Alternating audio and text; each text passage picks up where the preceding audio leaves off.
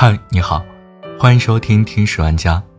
今天和你分享的文章来自公众号 Freelance，作者阿兰·德波顿。为什么这么多感情难以走到底？昨天，宋慧乔、宋仲基宣布结束不到两年的婚姻，前者给出的原因是性格差异。范冰冰、李晨也公告了结束长达四年的恋情。为什么这么多明星婚姻难以走到底？为什么很多情侣会从相爱走到厌倦，甚至是伤害和仇恨？哲学家阿兰·德波顿给出过一种解释：在进入一段时间前，我们往往既不了解自己，也不了解别人。我们的很多奇葩之处，往往都是伴侣发现的。所以。每个人最好放弃那种情人眼里出西施的想法，正视问题，才可能走出陷入幻想、失望或逃避的死循环。有个作者看了德伯顿的文章后，也用自己的经历回应说：“我们大多数人都害怕孤独，所以我们总是迁就，告诉自己忍着点就好了，直到实在无法承受。这就是为什么离婚率徘徊在百分之五十左右。”有时难受的是，我们不再做自己了，情绪终究是要爆发的。我们最终和错误的人结了婚，任何一个结婚对象都不会是十全十美的。在选择结婚对象这件事上，悲观一点是十分明智的。完美的婚姻凤毛麟角，不如意才是常态。和错的人结婚，大概是我们容易犯的，而且代价最大的一个错误了。比这更让人难过的是，人们做出错误选择的原因其实非常简单易懂，并没有什么特别。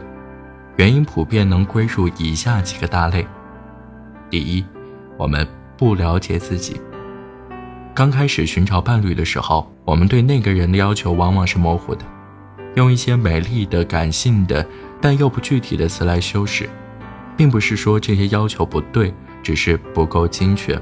没法描述出到底什么样的人能够让我们快乐，而我们独自生活最大的特权就是，你会获得一种幻想，觉得自己是一个非常好相处的人，但这只是因为你对自己的人格如此缺乏了解，你也难怪不知道自己该要找寻什么样的伴侣了。第二，我们不了解别人，别人也跟我们一样。自我认知程度很低，无论对方是多么的出于好心，他们还是和我们一样，没有能力理解究竟是什么让自己不爽。我们理所当然的会试着了解他们，我们去见他们的家人，也许还会去看看他们童年上学的地方。我们看过往的照片，认识对方的朋友，所有这一切会给我们一种完成了作业的感觉。第三。我们不习惯真正的快乐，我们相信自己能在爱情中找到快乐，但事情并没有那么简单。有些时候，我们实际只是在寻求熟悉感，而这会让我们追求幸福的道路变得曲折。在成年人的关系中，我们会重现一些儿时经历过的感受，我们小时候所认识的爱，其中可能掺杂了其他一些不那么愉快的情绪。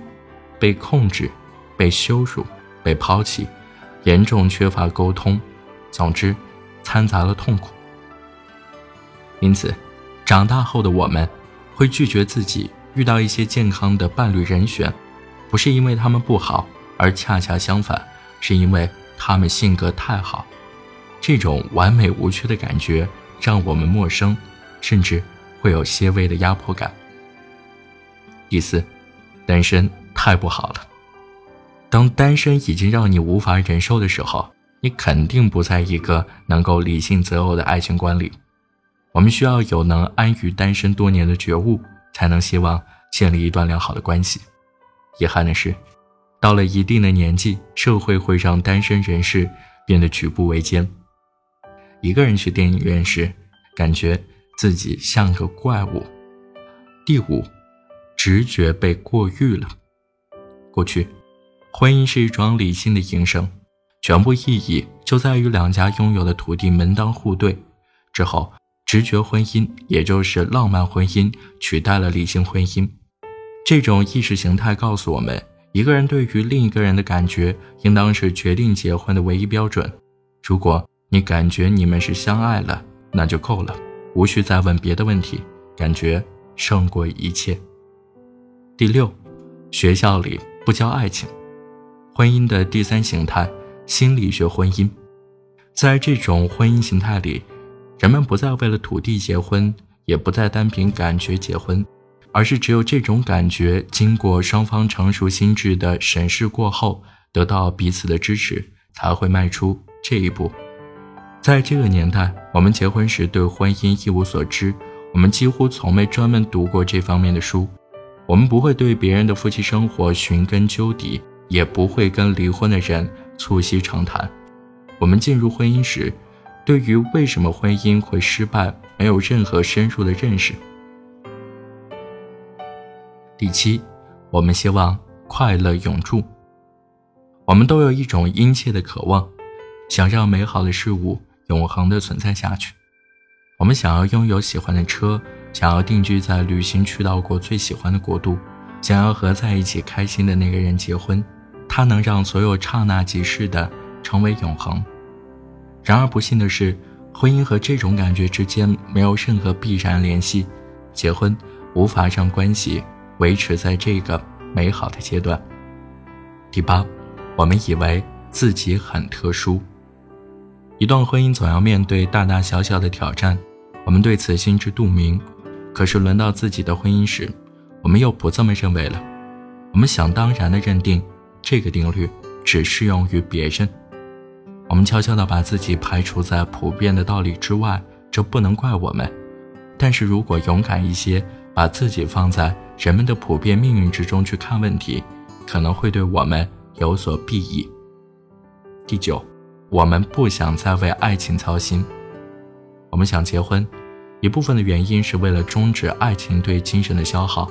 那些没有结果的折腾和刺激，已经把我们的心气耗尽。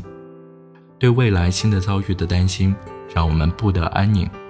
我们寄希望于结婚，能够彻底的终结爱情。对我们生活痛苦的支配，但是，婚姻不能终结这些痛苦，它也不会终结。婚前有多少猜忌、期望、恐惧、拒绝和背叛，婚后就会有多少。只有从外面看，婚姻生活才显得风平浪静，不咸不甜，美好到有些无聊。好了。这就是今天的节目，感谢你的收听，我们下期再见。听说你翻了一页，给我 email 怎么写？